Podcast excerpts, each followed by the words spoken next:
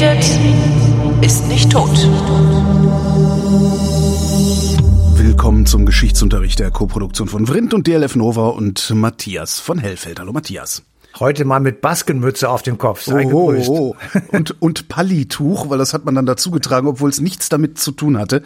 Eigentlich nicht. Thema heute, Che Guevara, Ernesto Che Guevara hieß er, glaube ich, ne? Der So ist das. Revolutionsführer, den wir uns auf T-Shirts gedruckt haben und, ah, und irgendwie hat, haben alle, also sagen wir, was hast ignoriert? Niemand hat wirklich gewusst, weil es uns niemand gesagt hat, dass der Typ eigentlich Massenmörder war, oder? Ja, man kann das wohl etwas, also Massenmörder ist so ein stehender Begriff Ja, für Nazis schon, und ja. Co. Immer Das ist er nicht gewesen, aber er war auf jeden Fall jemand, der auch Befehle gegeben hat, andere Leute umzubringen. Er hat von der Waffe sehr, sehr oft Gebrauch gemacht. Ja. Ähm, er ist tatsächlich nach wie vor eine linke Ikone, obwohl er das, wie ich finde, ehrlich gesagt nicht verdient hat. Ja. Ähm, er ist äh, hoch stilisiert worden am Tag seines Todes ähm, durch ein Foto, wo man ihn der Presse vorgeführt hat, als er ist tatsächlich tot. Ja, das haben die bolivianischen äh, Behörden angeordnet auf Anordnung des Präsidenten. Leute, guckt hin, er ist wirklich tot. Dann hat man ihn auf eine Bahre gelegt und so eine Art Christusfoto ähm, ähm, entwickelt. Und daraus ist dann der Mythos entstanden, der bis zum heutigen Tage gilt und der eben durch dieses zweite Foto äh, mit der Baskenmütze, auf das wir gerade eben angesprochen haben, ja. T-Shirt-Foto, wo du siehst, wie er so gedankenverloren in die Ferne guckt Mhm. und eben diesen typischen Blick hat und diese Baskenmütze und die etwas äh, ungeordneten Haare und ein Bart. Also er guckt wie ein Revolutionär. Dabei war er das gar nicht und ähm, er wurde auch von Fidel Castro nicht als ein solcher ähm, auf die, ich sag mal, kubanische Revolution mitgenommen, sondern als Arzt. Und ähm, das ist alles erst sehr viel später sozusagen in seinen Kopf gekommen, ziemlich verdreht. Ähm, und er hat tatsächlich die Idee gehabt, in den bolivianischen Wäldern eine Art Weltrevolution anstoßen zu können mit, ich sag mal, einer Handvoll aufgeregter Bauern, die ihm dabei helfen wollten. Also Ah, Der, der war eigentlich nur Arzt. Also komm mal mit, falls, falls jemand verletzt genau. ist, kannst du dich um die kümmern und dann Er hat er ihn- irgendwann den Verstand verloren. Oder? Er hat also Fidel Castro und Raúl Castro auch, mit denen er war mit beiden sehr befreundet, das ist keine Frage. Aber äh, die haben beide ihn nicht als revolutionär wahrgenommen, ähm, weil sie auch beide, also Raúl und Fidel, haben dann hinterher auch einen ganz anderen Kurs eingeschlagen, als ähm, Che Guevara ihn eigentlich dann theoretisch jedenfalls wollte, weil beide natürlich gesagt haben, wir müssen uns irgendwie mit der Welt arrangieren und wir müssen dann so eine Art Schlingerkurs fahren zwischen den beiden Extremen Kapitalismus, Sozialismus, ähm, also zwischen USA und UdSSR. Äh, Sie waren Teil der Blockfreien. Das sind alles Dinge, die also ähm, Che Guevara sicherlich nicht gewollt hätte und auch nicht gewollt hat. Ähm, aber wenn du mal auf die Anfänge seines Lebens guckst, dann kann man auch so ein bisschen versuchen zu erklären, sozusagen, wie das alles zustande kommt. Also er wird geboren 1928 in Rosario in Argentinien. Das ist zu der Zeit ähm, so ein Land im Wechsel zwischen Diktatur und Bürgerkrieg. Ähm, man hat unentwegt zu tun mit aggressiven Nachbarn. Damals war Paraguay auf Expansion angelegt und hat es also sehr darauf abgesehen, die Nachbarn zu malträtieren. Paraguay. Paraguay, genau, das hatte ich auch nicht gedacht, aber es war Ja. so. Äh, Das wäre so einer der friedlichsten Orte, die es da so gibt. Also, Heute bestimmt. Also ich habe keine Ahnung von Paraguay, aber ich könnte mir vorstellen, also die ganzen so ist. Querdenker und, und, und sonstigen Dullis wandern dahin aus. Also, Siehst du. Dann muss es ja ganz, ganz toll sein. toller- toller Ort. Ganz, ganz toll. Jedenfalls äh, zu, zur Zeit seiner Geburt, und das prägt ihn natürlich auch, äh, ist Argentinien auf der einen Seite eine Demokratie, aber das ist irgendwie nur scheinbar, weil das Land fest im Griff äh, der Großgrundbesitzer ist, die einen erheblichen Einfluss auf die Politik haben. Es herrscht über 40 Jahre lang eine einzige Partei, äh, die Partido Autonomista Nacional, also eine, ich sag mal, nationalkonservative Partei, so würde man das heute sagen. Aber innerhalb dieser Partei gab es eben verschiedene Strömungen. Das ist ja auch nichts Ungewöhnliches. Und eine davon war etwas liberaler. Die setzt sich dann durch. Und ähm, damit beginnt sozusagen eine Art ähm, Unruhezeit äh, im Jahrhundertwechsel, also kurz vor Geburt von Che Guevara, wo du einerseits natürlich etwas liberaler bist, wo du äh, mehr Rechte für das Parlament hast, auf der anderen Seite aber auch politisch instabiler wirst. Und das wiederum hat immer, äh, auch in Europa, äh, sehr oft gibt sehr viele Beispiele, dass dann solche instabilen Situationen den ähm, Rückgriff auf einen Militärputsch provozieren. Weil einfach die Militärs dann, ich sag mal, den konservativen, nach Ruhe und Ordnung strebenden Teil der Bevölkerung hinter sich kriegen und dann eben eine entsprechende ich sag mal, Revolution anzetteln, um dann selbst die Macht zu übernehmen. Mag auch nicht immer die Mehrheit sein, das ist wohl klar, aber es gibt auf jeden Fall dann eben durch die Waffengewalt äh, die Möglichkeit, das sozusagen durchzusetzen. Ähm, es bleibt dann weiterhin Demokratie, aber das ist eigentlich nur ähm, zum Schein und es hat mit der tatsächlichen Realität nicht viel zu tun. Und in diese Zeit hinein wird Che Guevara geboren und Ernesto wächst also in einer sehr gut situierten Familie in äh, Argentinien auf. Die Eltern sind sehr politisch interessierte Menschen. 19 1936, da war er acht Jahre alt, ähm, findet in Spanien der Bürgerkrieg statt. Und es gibt sehr viele Kämpfer der Roten Brigaden, die fliehen müssen der internationalen Brigaden, die von Moskau aus organisiert worden sind. Und viele von denen äh, fliehen ähm, Richtung Argentinien und kommen in diesem Haus in Alta Garcia sozusagen unter. Und dort äh, gibt es natürlich politische Diskussionen und äh, große äh, Debatten und Streit auch über den richtigen Weg für Spanien. Und der junge Ernesto, der spricht Französisch, der spricht, äh, spricht natürlich auch Spanisch und ähm, kann die Unterhaltung der Erwachsenen verfolgen und das prägt ihn sehr. Ähm, das prägt ihn sehr, aber ähm, das Gleiche gilt dafür, dass er eben auch extrem stark interessiert ist an Medizin und er beginnt kaum, dass er seine Schule beendet hat, eine, ein Medizinstudium, das beendet er 1953. Also 1953 ist er fertiger Arzt und ja. ähm, er wird extrem äh, beeinflusst durch eine Reise, die er dann macht. Und da gibt es tatsächlich, das finde ich ganz interessant, ähm, Parallelen auch zu Fidel Castro und Raúl Castro, weil äh, Fidel geht nach Amerika vor der Revolution. Mhm. Wollte äh, Baseballspieler äh, werden. Wollte Baseballspieler werden und findet das amerikanische System eigentlich ziemlich geil und ja. sagt, ähm, das ist gar nicht so dumm. Äh, wir haben halt aber auf Kuba Leute, die eben auch Großgrundbesitzer sind und die die Situation mehr als schamlos ausnutzen mhm. und entsprechend sich äh, die Taschen voll machen und den Rest der Bevölkerung ausplündern. Das ähm, prägt, also diese, diese Erfahrung, die er durch den Gegensatz hat, Amerika und Kuba, das prägt Fidel Castro und auch seinen Bruder Raúl sehr. Und sowas ähnliches macht auch Che Guevara. Er geht nämlich auf eine Reise durch den südamerikanischen Kontinent und trifft dabei unter anderem auf die Lepra-Kolonien in Peru. Und dort wird er als Arzt tätig und er sieht hautnah sozusagen, wie das Elend dieser Menschen ihn geradezu anspringt. Die sind medizinisch äh, nicht mal unterversorgt, sondern die sind mhm. gar nicht versorgt. Es gibt nichts zu essen, es gibt kein sauberes Wasser, sie haben kein Dach über den Kopf und sie haben kein Geld. Und sie haben niemanden in der Welt und in ihrem Land schon gar nicht, äh, der sich für sie als Lobby einsetzt. Und insofern sind sie ihrem Schicksal ausgesetzt und sterben. Und das prägt also Che Guevara sehr, einerseits als Mensch und später als Sozialist und natürlich auch als Arzt. So, jetzt 1953, jetzt kommt das dritte, was man bedenken muss. 1953 im März, genauer gesagt am 5. März, stirbt Stalin.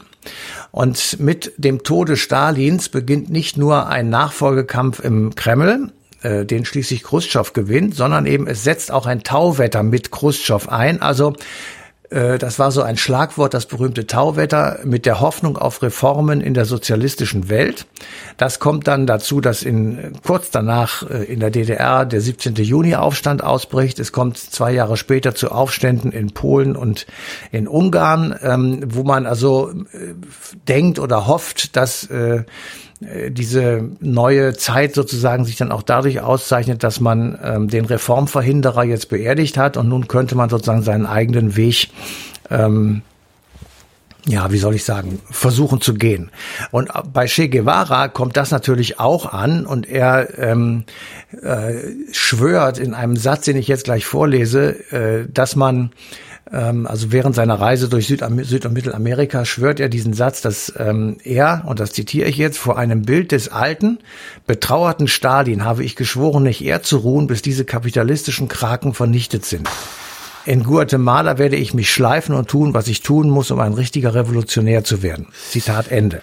Hat der nicht gewusst, was Stalin angerichtet hat? Naja, er hat ähm, gesagt, jetzt ist Stalin tot. Das, das meint er damit. Und jetzt wird endlich diese kapitalistische Krake vernichtet, die er in Guatemala und in Peru und anderswo erlebt hat. Und er nimmt den sozusagen zum Sinnbild für sich, dass er jetzt äh, spätestens am Tod dieses Mannes gelernt hat, er müsse jetzt ein richtiger Revolutionär werden. Mhm. Ähm, wenn du dir das Leben später anguckst, dann ist Che Guevara, ähnlich wie Stalin, völlig unfähig, äh, Einsichten entlang der Realität zu tun. Mhm. Er bleibt ein sturer, ein starrer und ein, ich will es jetzt mal etwas bös sagen, unbelehrbarer Dogmatiker, okay. der, der nichts als die reine Lehre sozusagen ähm, von sich gibt. Und damit ist er auch im Grunde genommen äh, an der Zeit schon vorbei. Also das ist, wenn, wenn du nur dogmatisch bist und nicht auf die, ich sag mal, die Realität eingehst, dann ähm, und ja. brauchst du eine sehr große Armee, um die Realität ja. im Zaum zu halten. Genau, das ist, das wird nicht funktionieren. Das sieht man ja jetzt auch in anderen aktuellen Beispielen. Aber was natürlich passiert ist, er hat das Elend der Landbevölkerung gesehen, der hatte auch vollkommen recht mit, er hat die Unterdrückten und Kranken gesehen und gleichzeitig den Reichtum. Dass er das abstellen wollte, das kann jeder nachvollziehen. Deswegen hat er auch während der kubanischen Revolution, die er ja mitgemacht hat, als Arzt, ähm, unter, äh, kubanische Unternehmen verstaatlicht. Und damit hat er natürlich für die gesamte amerikanische Welt, also im Norden wie im Süden, äh, die Wurzel an das System gelegt, ja. Äh, die, die Axt an die Wurzel des Systems gelegt und dadurch ist es zum Staatsfeind Nummer eins geworden, weil alle Leute gesagt haben, wenn der Typ jetzt hierher kommt, dann äh, um Himmels Willi, dann äh, wird er das bei uns auch versuchen und dann ist unser System genauso kaputt wie das in, auf Kuba. Und wenn du dir dann die, die Geschichte Kubas, ich sag mal, in den 60er und 70er Jahren anschaust, dann muss man eben einfach sagen, ja, ähm, dass die, die Wirtschaftskraft Kubas oder das, der, ich sag mal, das über, die Überlebenschancen Kubas, die waren auf Null gefahren und sind abhängig gewesen von der UdSSR. Ja, aber im Wesentlichen durch äh, ein Embargo der USA inklusive sekundärer Sanktionen für alle, die mit denen Handel treiben. Ne? Ja, aber du das musst... Das ist ja immer noch mein, mein eins meiner lieblich, lieb, liebsten kontrafaktischen Gedankenexperimente ist, was, wäre, wäre aus Kuba geworden, wenn die Amis sich nicht die Hosen vollgeschissen hätten? Ja. Weil die natürlich genau wussten, Moment mal, kann es vielleicht sein, dass unser System gar nicht so toll ist? Weil wenn es so toll wäre, würde so eine Revolution ja gar nicht erst funktionieren. Ne? Ja, aber diesen Gedanken, den kann man ja in Amerika schon seit äh, seit der Gründung haben. Also das ist, äh, den, gibt's da so nicht. ähm, aber natürlich ist es so, dass die die totale Verstaatlichung und diese rigide Gesellschaftspolitik auf Kuba, wer je da war, hat das hautnah erleben können. Ja. Ähm, das ist völlig abartig gewesen und damit kommst du, äh, legst du dir selbst sozusagen Fesseln an und schaffst eben nicht das, was eigentlich Che Guevara dann zumindest in seinen theoretischen Schriften wollte. Er wollte einen neuen neuen Menschen, hat er so formuliert. Ah, können die immer der, ganz gut, ne? Ja, genau, der in einem zentralistischen, aber eben auch sozialistischen Staat mhm. lebt. Er wollte die Wirtschaft komplett in die Hände des Staates legen mit Planwirtschaft, der äh, ein, also mit, mit einer Planwirtschaft, die den Lebensunterhalt sozusagen per se der Menschen sicherstellt, was vollkommener Quatsch ist. Das funktioniert nicht. Das ist wirklich bewiesen. Privatsphäre. Doch, ein paar Jahre geht das gut. Ja, aber nur, nur mit, mit Subvention von außen. Das, das ist, das funktioniert nicht. Also Privatsphäre hat er vollkommen abgelehnt. Produktionsmittel äh, und Grund und Boden äh, sollten auch nicht ins Privatsphäre? Hat er abgelehnt. Krass. Und zwar deshalb, weil er sagte, der Mensch sollte sich gefälligst freiwillig an Revolutionen beteiligen, an den gesellschaftlichen Aufgaben und am Kampf gegen die Gegner der Revolution. Und das hat er selber auch so gemacht. Also er hat freiwillig selbst Feldarbeit geleistet. Er hat sich ähm, auf die Seite sozusagen gestellt, ähm, für die seine Revolution stand. Also es gibt das Lied von Wolf Biermann, äh, Che ist so etwas gewesen wie Christus mit der Knarre, ja. der, der nicht zum Bonzen wurde und ähm, am Schreibtisch den Helden gegeben hat. Das war sozusagen die Glorifizierung von Wolf Biermann. Da ist aber auch was dran. Also es ist jetzt nicht so, dass man Che Guevara einfach so abtun kann als, als Spacken, ja. ja der irgendwie nicht durchgeblickt hat. Das wäre sicher falsch. Aber ähm, die, die Glorifizierung sozusagen, die ist auch falsch, weil äh, er tatsächlich letztendlich über Leichen gegangen ist. Und das ist natürlich, kann man natürlich über jeden Revolutionär sagen, das kann man ähm, mit Ausnahme vielleicht von Nelson Mandela oder solchen Menschen. Aber es gibt wirklich ähm, viele Beispiele, wo das eben genauso gelaufen ist. Und ähm, er ist trotz alledem, also es, im Grunde genommen jeder, der ein Che Guevara T-Shirt oder eine Mütze sich auf den Kopf zieht, der weiß, dass Che Guevara mit der Knarre in der Hand durch die Gegend gerannt ist und auch geschossen hat. Aber trotzdem ist dieser Mythos so stark, dass das Poster in jeder dritten Studentenbude in Kommunen und Wohngemeinschaften hängt und zwar auf der ganzen Welt. Und das hängt, finde ich. Hängt das immer noch oder hing das zu unseren Zeiten? Na, also er ist schon vielleicht nicht mehr so viel, aber er ist nach wie vor in der linken Szene und jetzt nicht nur bei Linksextremisten oder so ein, ein Mensch, der wirklich, ähm, ja, eine hohe Achtung erfährt und der also äh, durchaus da noch ähm, getragen wird, sage ich mal. Können wir können wir das irgendwie rechtfertigen? Also ich meine, ne, naja, also, also die Reichen zu essen ist ja äh, gar keine so schlechte Idee. Gab ja auch gerade so eine Studie von Oxfam, die äh, vorgerechnet haben, dass es sich immerhin lohnen würde, die Reichen teilweise wenigstens anzuknabbern. ähm, ja, ja und, unbedingt. Äh, jetzt jetzt wollen die das natürlich nicht, sondern werden sich mit Händen und Füßen und allen äh, in ihren in ihrer Macht stehenden Mitteln dagegen wehren, dass wir an ihnen knabbern. Also ja. kriegen wir äh, deren nein, nein. Äh, aberwitzigen Reichtum nur umverteilt, wenn wir sie zwingen zur Umverteilung. Und das ja, geht um Waffengewalt, tö, tö, tö, tö, Revolution. Ja, können wir das so rechtfertigen? Nein, das können wir nicht rechtfertigen, aber das ist tatsächlich ein Dilemma, in dem sich jeder befindet, der eine Änderung der Verhältnisse wünscht. Jeder Sozialrevoluzer, ja. Ja, auf, je, auf, auf friedlichem Wege ist das relativ schwierig. Äh, das ist im Übrigen genauso auf friedlichem Wege schwierig, eine klimavernünftige Verhaltensweise durchzusetzen, weil die Menschen einfach äh, das nicht, nicht einsehen, weil sie einfach, ja. Das ist halt genauso ein Systemwechsel, ja. Eben, und du musst. Das, Eventuell das, ist es sogar ein ganzes System, in dem beide es, äh, Komponenten gewechselt geändert Ja, da gibt's mehrere, das, so alleine das Autofahren und so weiter. Du kannst, also ich, ich sag mal jetzt, wir schweifen so ein bisschen ab, wie immer. Ja, ja ähm, solche, solche Wechselszenarien kann man vermutlich nur dann durchsetzen, äh, ohne dass du die Knarre in die Hand nimmst, wenn es tatsächlich eine derartig äußere Bedrohung gibt, dass die Leute dann einsehen, also wenn ich das jetzt nicht tue, dann bin ich tot. Ja. Und äh, dazu gehört zum Beispiel der Klimawandel. Irgendwann wird es hier derartige Unwetter geben, dass wir ähm, nicht mehr aus der Wäsche gucken können. Mhm. Und vielleicht werden wir dann äh, einsehen, dass wir nicht mehr so weitermachen können. Und da gibt es jetzt viele andere Beispiele auch. Vielleicht wird ja auch die Globalisierung zurückgefahren jetzt äh, in Erkenntnis eines Krieges in der Ukraine, eines drohenden Krieges zwischen China und Taiwan. Ähm, oder erst wenn wir noch die erstmal scheint aber die Autokratie auf dem Vormarsch, weil zu viele ja, Moment, Leute die Hoffnung Moment. haben, dass Autokraten was ändern oder was sie retten können. Ne? Ja, das mag alles dazukommen, aber auch der Mobs-Diktator in Nordkorea, der schmeißt ja wieder mit Bomben um sich. Äh, äh, also insofern äh, gibt es viele Konflikte, von denen man vielleicht sagen kann, das ist jetzt so viel auf einmal, dass wir einfach merken, es ist sinnlos und auch nicht mehr zu rechtfertigen, dass unsere Medikamente in Indien hergestellt werden oder dass unsere Halbleiter aus China kommen und so weiter. Mhm. Also es gibt ähm, so Krisensituationen, in denen sich derartige Dinge ändern. Und natürlich kann man jetzt sagen, das ist ja, ich will das auch gar nicht ich will jetzt den Che Guevara nicht in, in den Boden stampfen. Natürlich hat es in, auf Kuba, in Kuba äh, eine Situation gegeben, die äh, nicht mehr gut war und wo sozusagen der Druck ähm, auf die Bevölkerung so groß wurde, weil das System so ungerecht war und deswegen eben auch eine Revolution fruchten konnte. Mhm. Ähm, aber äh, man muss dann irgendwann auch sehen, wie kriege ich das jetzt wieder in so eine Bahn, dass die Menschen überleben, dass es ihnen gut geht und dass wir nicht alle Brücken hinter uns abbrechen. Und das, dass wir, dass wir nicht die nächste, äh, wie auch immer geartete Autokratie haben. Also vorher waren es halt die Oligarchen, die geherrscht haben.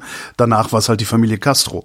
Genau. Das ist der Unterschied. Also, ne? Eben, so. Und das, das, also ich meinte jetzt mit alle Brücken hinter uns abbrechen, dass man eben sagt, wir müssen auch weiterhin mit der Welt kommunizieren. Wir müssen ja. weiterhin, selbst bei, selbst bei veränderten Verhältnissen, uns halbwegs vernünftig betragen und irgendwie gucken, dass wir Recht und Ordnung wenigstens ansatzweise ähm, gelten lassen. Aber das ist bei Che Guevara, und da kommen wir jetzt wieder auf den Typen zurück, um den es ja eigentlich geht, mhm. das ist bei ihm so nicht vorhanden gewesen. Er hat einfach zum Beispiel ökonomische Prozesse nicht verstanden. Er hat gesagt, ich mache das, ich, ich, äh, ich, äh, wir, wir verstaatlichen und dann wird das schon. Äh, ja. Und das ist tatsächlich ein dogmatisches na sagen wir mal, festhalten an einer Idee oder an einem eingeschlagenen Kurs und der hätte eben Kuba fast in den totalen Ruin getrieben. Aber das wird alles so ein bisschen ausgeblendet, weil man eben ein makelloses Bild einer linken, ich sag mal, Medienikone damit zerstören würde. Und das ist natürlich ähm, ja, also das finde ich schon wirklich beachtlich, muss ich schon sagen. Stimmt allerdings. Dieses, dieses Jesusartige Foto, was da veröffentlicht wurde, ich habe dich richtig verstanden, das hat dann äh, wer, wer hat dieses Foto Ja, äh, das anfertigen lassen? War das. Also er war war das am Schluss- um? Nein, nein, nein. Er war am Schluss seines Lebens in, äh, in den bolivianischen Wäldern mit einer Handvoll Getreuen. Ja. Er wurde gejagt von der bolivianischen Polizei ähm, und also diese ganze Gruppe wurde gejagt und er konnte einfach nicht mehr fliehen und nicht mehr gegen kämpfen, weil er keine Medikamente mehr hatte als Asthmatiker. Ah. War er sozusagen kampfunfähig. Er wurde dann festgenommen, er wurde nach, ähm, also er wurde vor Gericht gar nicht gestellt, sondern er wurde einfach in eine Polizeiwache ähm, getan. Dann wurde per äh, Ordre der Mufti, also der Präsident, äh, hat dann ein, ein Codewort durchgegeben und hat gesagt, äh, jetzt wird er erschossen. Dann hat ein ziemlich betrunkener bolivianischer Soldat eine Knarre in die Hand genommen und hat neunmal auf diesen Mann geschossen, bis er dann endlich tot war. Neun, naja. Neunmal. So, und dann war er tot. Und dann äh, wurde er, äh, ich weiß nicht mehr genau, was das für ein Gebäude war. Ich sage jetzt mal einfach eine Schule oder eine Turnhalle oder irgendwie ein, ein, ein nüchternes öffentliches Gebäude wurde dort ähm, mit entblößtem Oberkörper ähm, auf eine Holzpritsche gelegt und dann wurde er der Presse vorgeführt. Nach dem Motto, jetzt haben wir ihn wirklich erwischt, der Mann ist tot. Guckt da, macht ein Foto, veröffentlicht das. Und das dadurch haben die, gemacht. versehentlich diesen Mythos erst mit Ja. richtig angeschoben, weil es So, dieses und die- Foto super. Genau. Und, und die Schwestern, die das, also die, die sind dann auch hinterher befragt worden, alle, die, die Krankenschwestern und die Nonnen, die das gemacht haben, äh, also die ihn da hingelegt haben und, und gesäubert haben und so, die haben selbst hinterher gesagt, der sah aus wie Christus. Und ähm, das ist tatsächlich dann einer der, der großen Anschübe gewesen, dass dieser Mann sozusagen etwas auf, wie einst Jesus etwas auf sich genommen hat, nämlich die, die, den Versuch, die Welt zu verbessern. Und dabei ist er von den bösen, dreckigen Militaristen, Kapitalisten und sonstigen Schweinen ermordet worden. Von den anderen Isten. Ja, genau. Wie, äh, genau wie, wie Jesus am Kreuze endete, ähm, aufgehängt äh, von den bösen römischen Besatzern Palästinas und verraten von den bösen Juden und was weiß ich nicht alles. Ja. So, also äh, es ist tatsächlich, ähm, und wenn du das Bild dir anschaust, äh, kann man nur sagen, ja, das ist Ja, so. absolut. Das ist ein ikonisches Bild. Jetzt wird er in Kuba immer noch als Volksheld verehrt. Wird er das wirklich oder äh, verordnet die kubanische Staatsmacht, dass er zu verehren sei? Naja, also, Also er ist es so, werden wir dann irgendwann die Denkmäler fallen sehen, wie äh, in Ostberlin die äh, Wie bei? Saddam Hussein.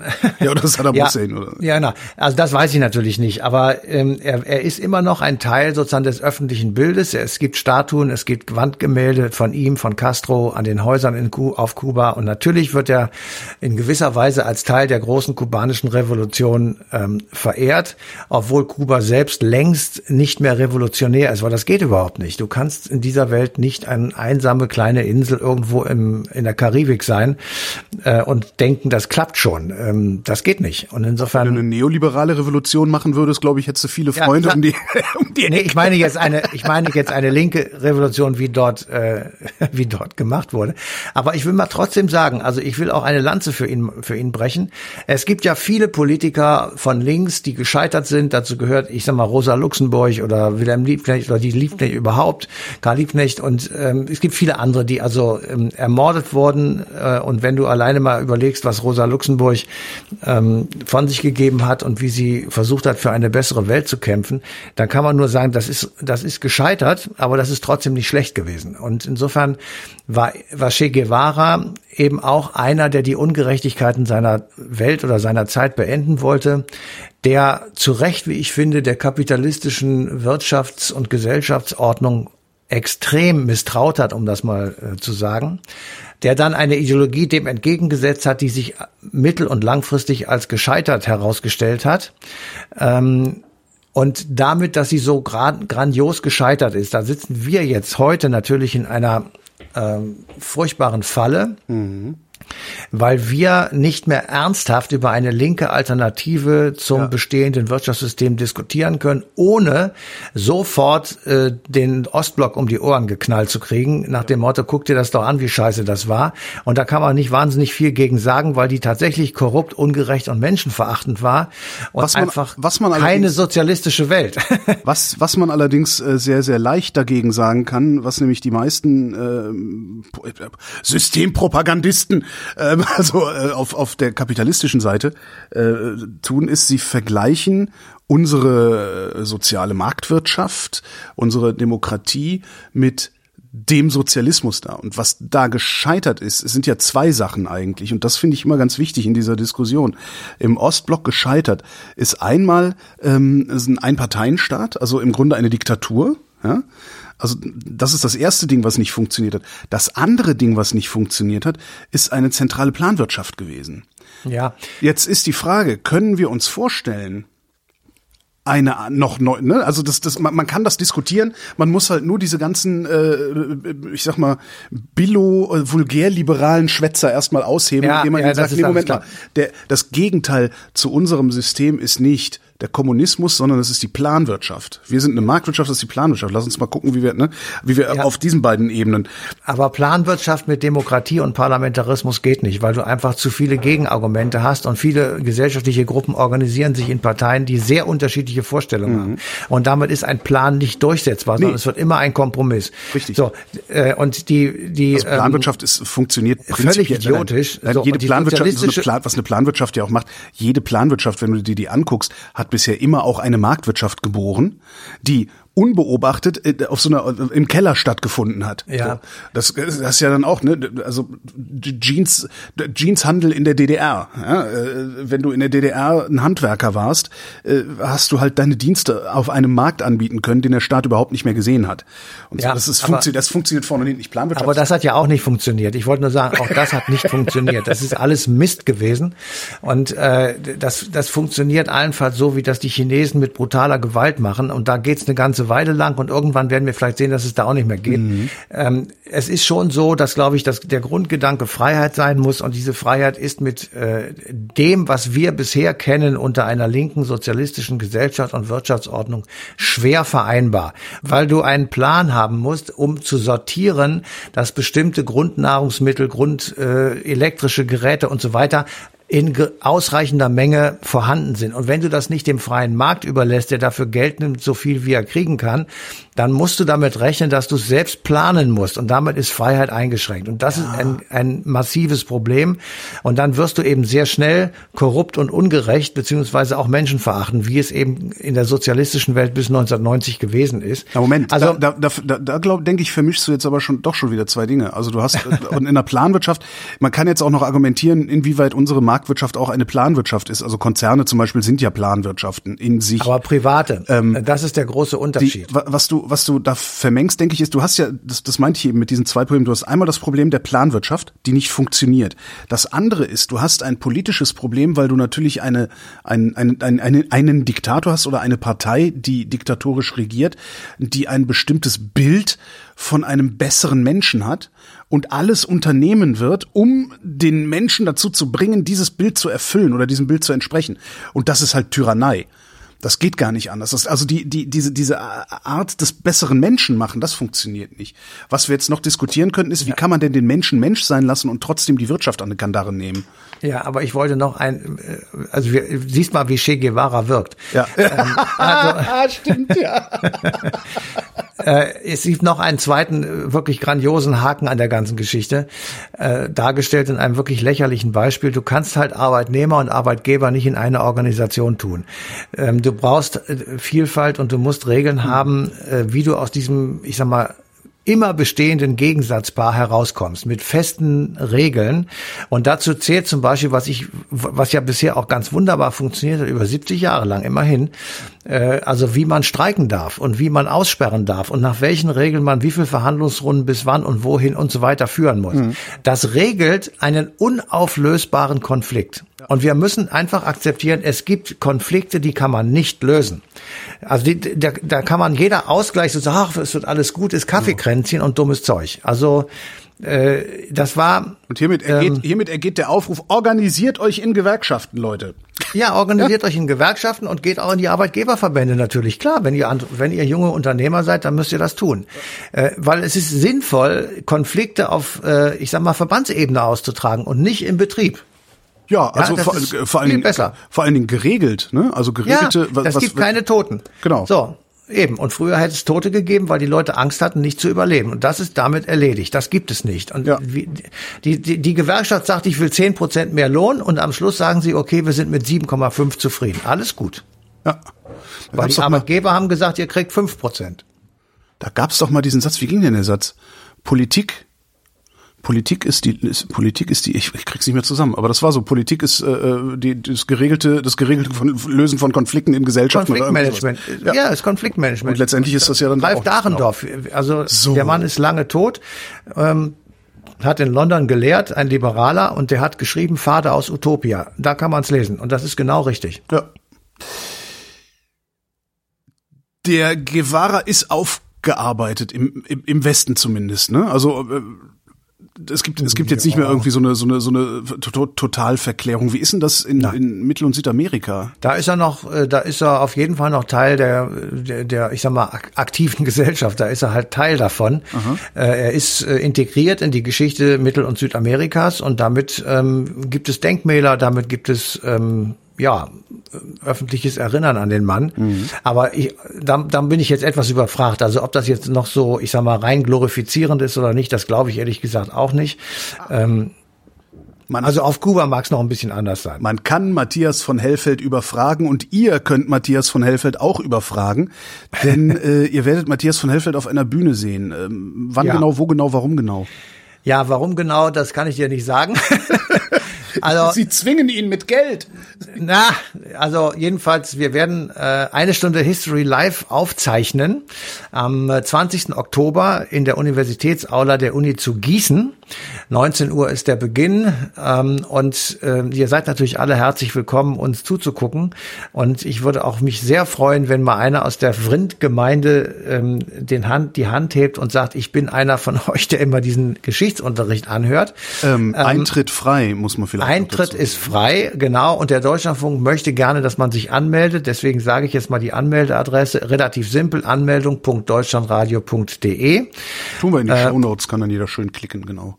Genau, und dann kann man sich da anmelden. Äh, ich bin aber sicher, dass man auch ran, dann reinkommt, wenn man sich nicht anmeldet. Also wir werden da keinen aussperren. Und das Thema sage ich auch noch, es geht um Erich Mielke. Erich Mielke wurde am 1. November 1957 Chef des Ministeriums für Staatssicherheit. Und wir reden über Erich Mielke und die Stasi im Alltag der Bürger der DDR, ähm, weil das können diejenigen, die sich im Westen äh, getummelt haben, überhaupt nicht verstehen, wie das ist, wenn eine, ich sag mal, Überwachungs- und Kontrollbehörde äh, deinen Alltag tatsächlich bestimmt. Dabei hat er doch alle geliebt, alle Menschen hat er doch geliebt, ja, alle. Genau, genau. Matthias von Hellfeld, vielen Dank. Sehr gerne. Und euch vielen Dank für die Aufmerksamkeit und die passende Sendung, äh, passende Ausgabe, jetzt haben wir es, eine Stunde History zu Che Guevara, die findet ihr auf DLF Nova am 10. Oktober 2022.